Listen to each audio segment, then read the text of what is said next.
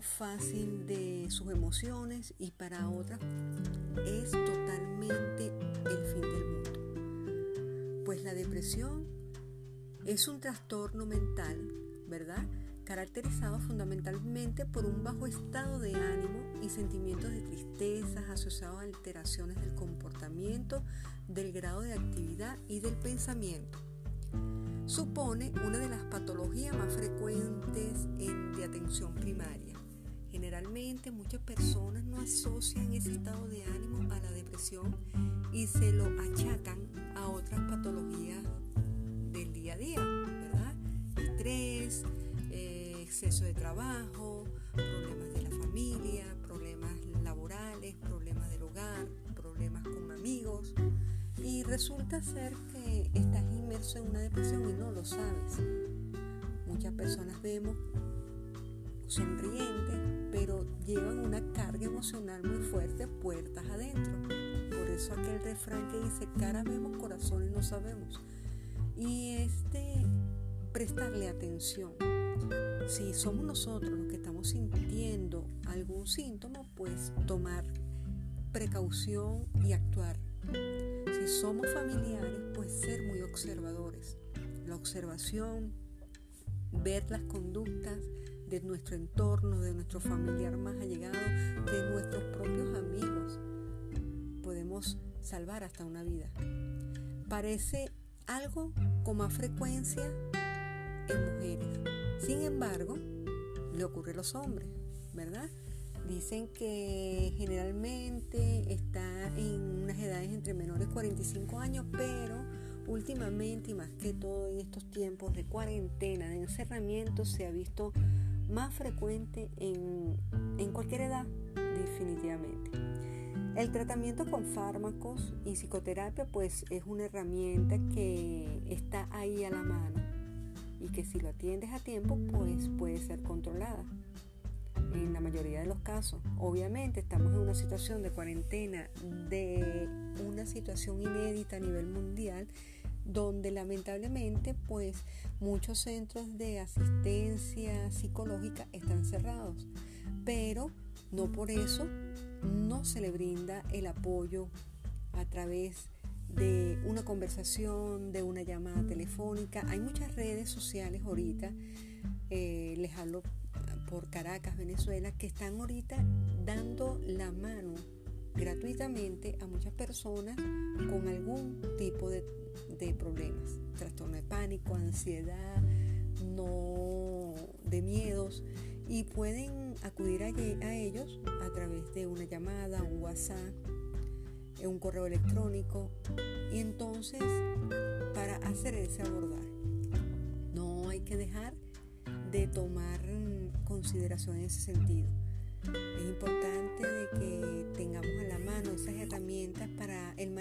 Manejo de la depresión y convendrá obviamente seguir el, el tratamiento que haya lugar para sobrellevar esta situación de la mejor manera y así brindar una mejor calidad de vida a la persona que tiene y que está pasando por esta situación.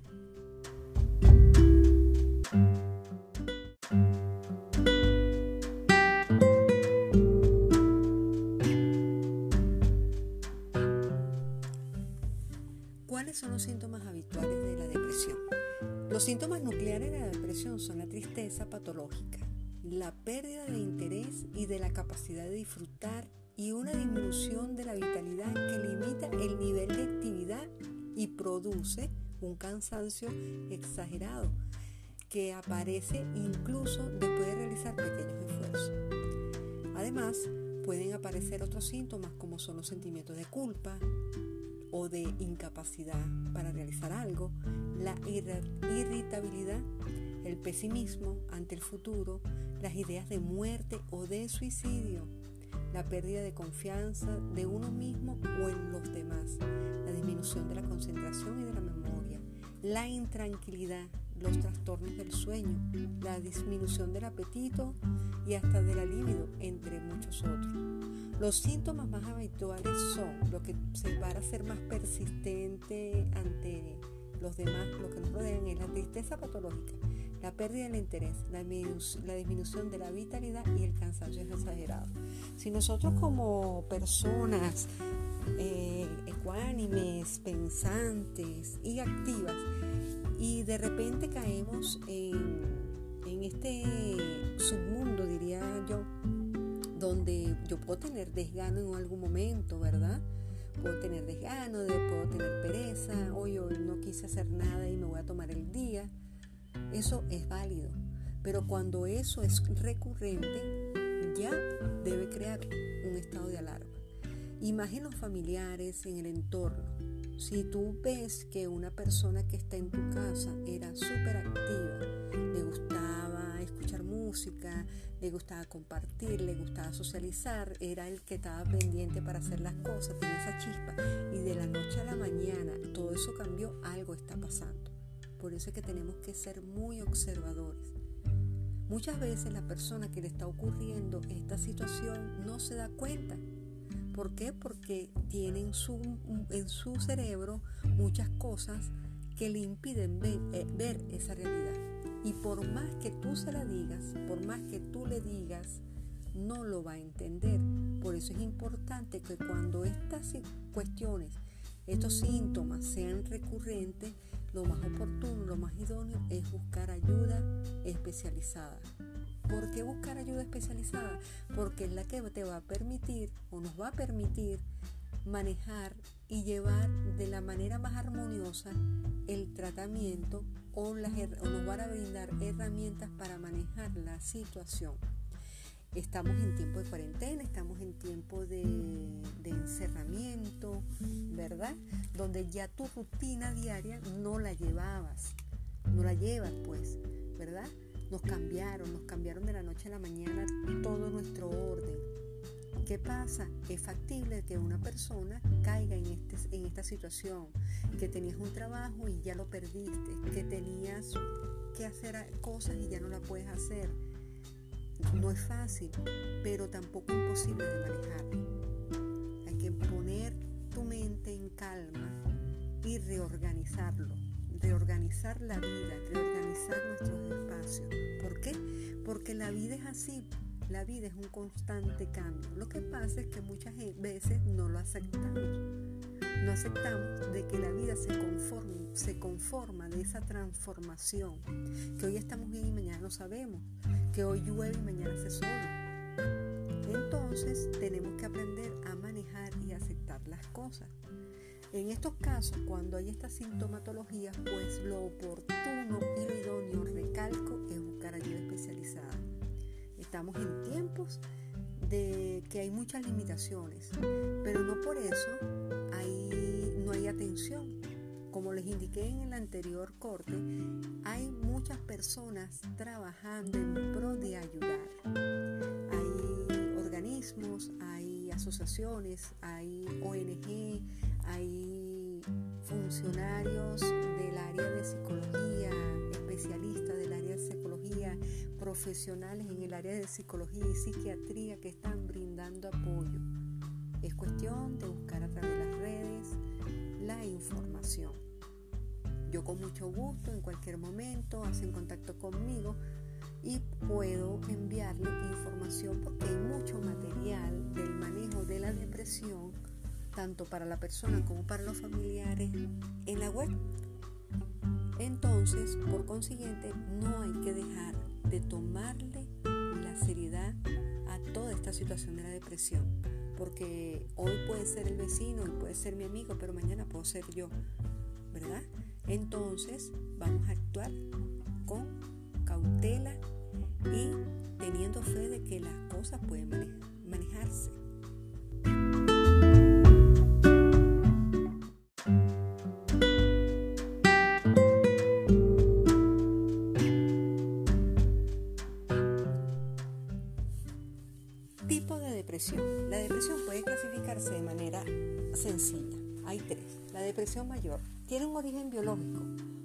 Mayor componente genético y menor influencia de factores externos.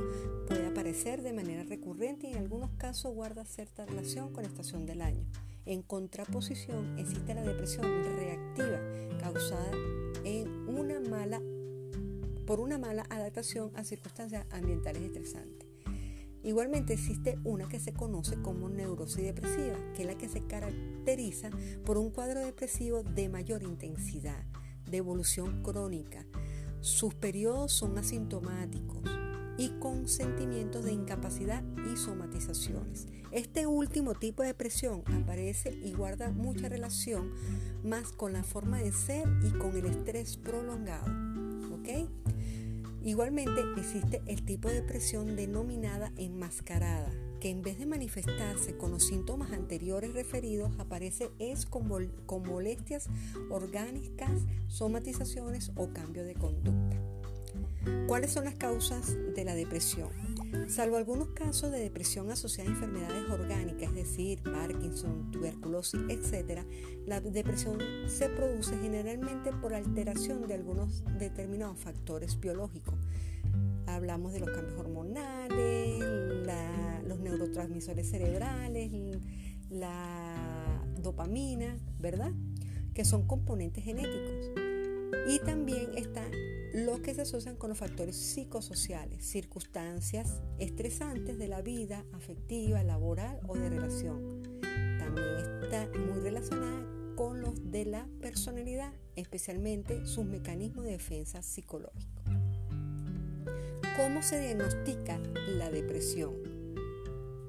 Encontrarse en un momento determinado más triste o con el estado de ánimo más bajo no es suficiente para un diagnóstico de la depresión para eso es preciso que la intensidad de los síntomas, su duración, sea al menos de dos semanas. Por eso es que es muy importante la observación. Si nosotros estamos conscientes de lo que estamos sintiendo, cuando hay una sintomatología de este tipo, uno tiene que darse cuenta que no es normal, algo me está pasando.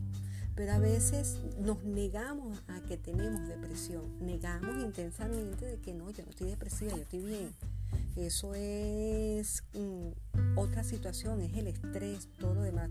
Pero cuando los síntomas ya son, como dice, más de dos semanas, ya hay que crear, hay que estar en alarma.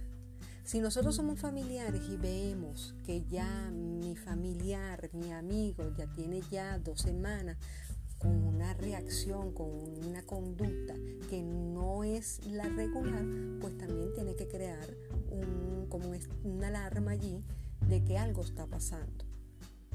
¿Por qué? Porque la incapacidad se genera, sea en una entidad suficiente para conectar de manera normal el funcionamiento de una persona. Es decir, no estamos funcionando normalmente en nuestras, en nuestras condiciones normales. Por ende, algo está pasando y podemos estar bajo una situación de depresión. ¿Qué es lo recomendable? Buscar ayuda. Insisto, buscar ayuda especializada. ¿Para qué? Para que haya una entrevista diagnóstica con este profesional del área de psicología, con el área de, de psiquiatría, con un médico internista, con un médico tratante. ¿Para qué? Para descartar cualquier enfermedad orgánica mediante pruebas diagnósticas y valoración de otros especialistas. Igualmente puede venir una prueba de psicodiagnóstico que los especialistas son los que la realizan para determinar si hay alguna afectación y por ende con consiguiente, ¿verdad? Mandar un tratamiento, una terapia, para brindar herramientas que van a permitir mejorar las condiciones, las mejores condiciones de vida, llevar con más calma el día a día.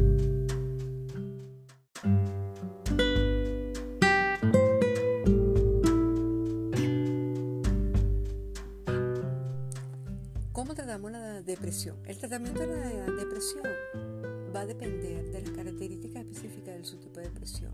Básicamente, el tratamiento será de psicoterapia y farmacoterapia. Es importantísimo resaltar acá que es el apoyo de los familiares y los amigos. Ayudar a una persona con depresión puede ser un desafío. Una persona cercana sufre depresión y es posible que te sientas impotente porque no lo sabes manejar. Por eso es importante conocer cuándo y dónde, en qué momento acudir, actuar. Si soy yo la que estoy sintiendo depresión, yo tengo que conocer, yo me tengo que conocer, yo tengo que conocer mi cuerpo.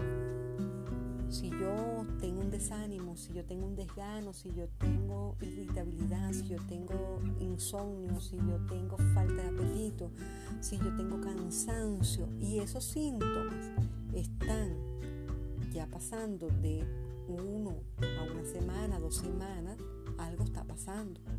A veces nos negamos nosotros mismos que algo está ocurriendo por miedo, temores y llegamos a un punto de que ha sido tan recurrente y ha sido tan, tan en el tiempo que evitamos hasta de comentar y que alguien nos diga algo. No nos damos cuenta. Sin embargo, cuando somos familiar, cuando somos el amigo viendo a la persona que convive con uno, de que esa persona era activa, de que esa persona era alegre, de que esa persona participaba en todo, que socializaba, que comía sabroso, que hacía actividades al aire libre y que de la noche a la mañana eso no está ocurriendo, algo está pasando. ¿Qué es lo importante? Hablar, conversar, escuchar. La comunicación es un factor primordial para el equilibrio de cualquier relación humana, sea familiar, sea laboral.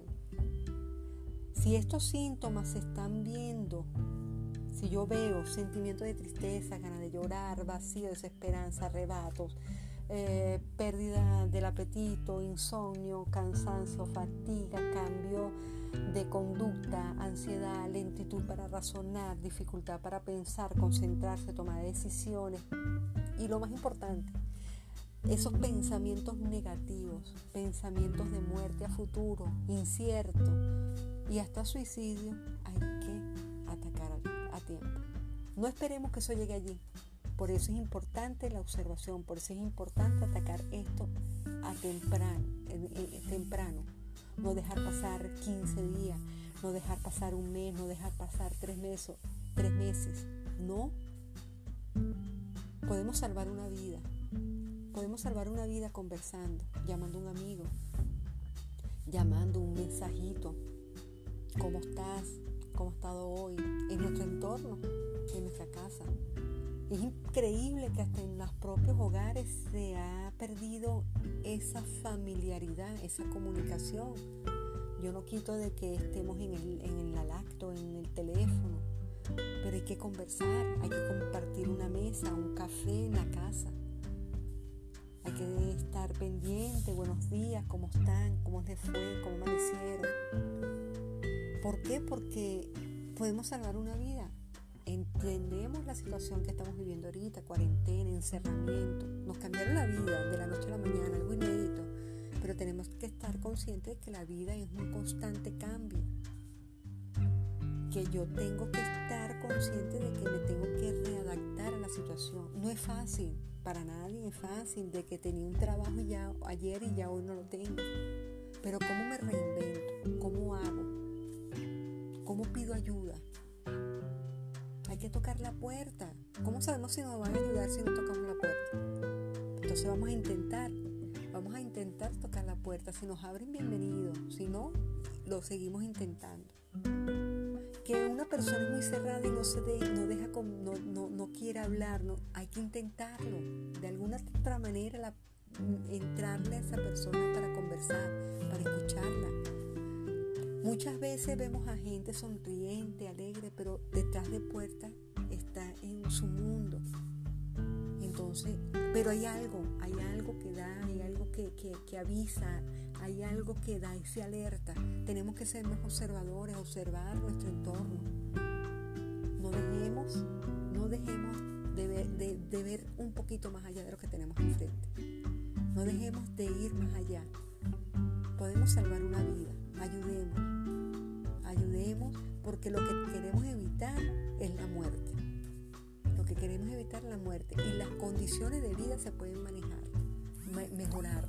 Las condiciones de vida pueden mejorar, mejorar bastante, bastante.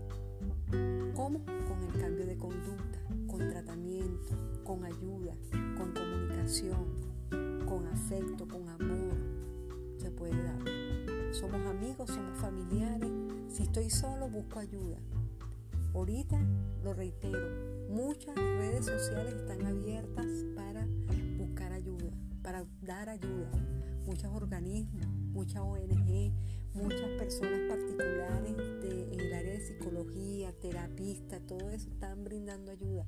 Es cuestión de tocar la puerta. Ayúdame,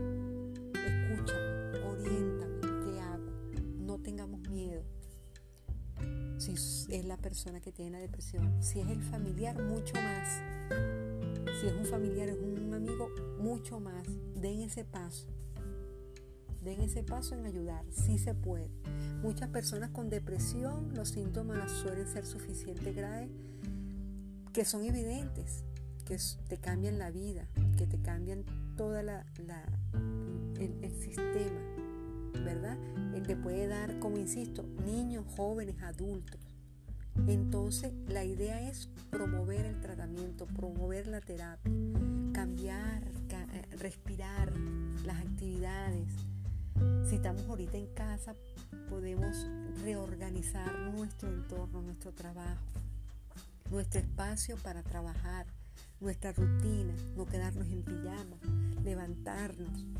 Si podemos salir un momento y tomar el aire, hacerlo 10 minutos, respirar, agradecer a la vida o en quien creas, agradecer de que estamos vivos, respirar, hacer ejercicio, escuchar música, socializar.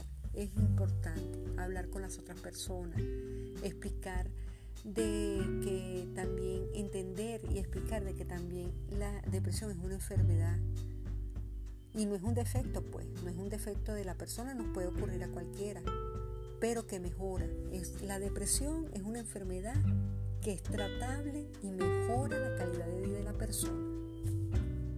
Eso hay que tenerlo allí, clarito ayudar, expresar, nosotros como familiares expresar esa disponibilidad de ayuda.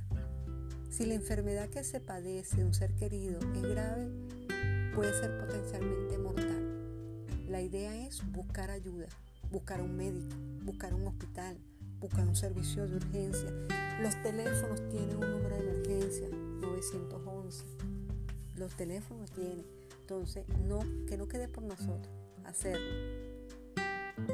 Entonces, identificar esos signos de advertencia para ayudar. Es la idea. Y recordar de que se puede mejorar la calidad de vida de la persona. ¿Para qué? Para evitar la muerte. Hablar, adoptar medidas que sean necesarias para minimizar los riesgos. Les deseo lo mejor, muchas bendiciones.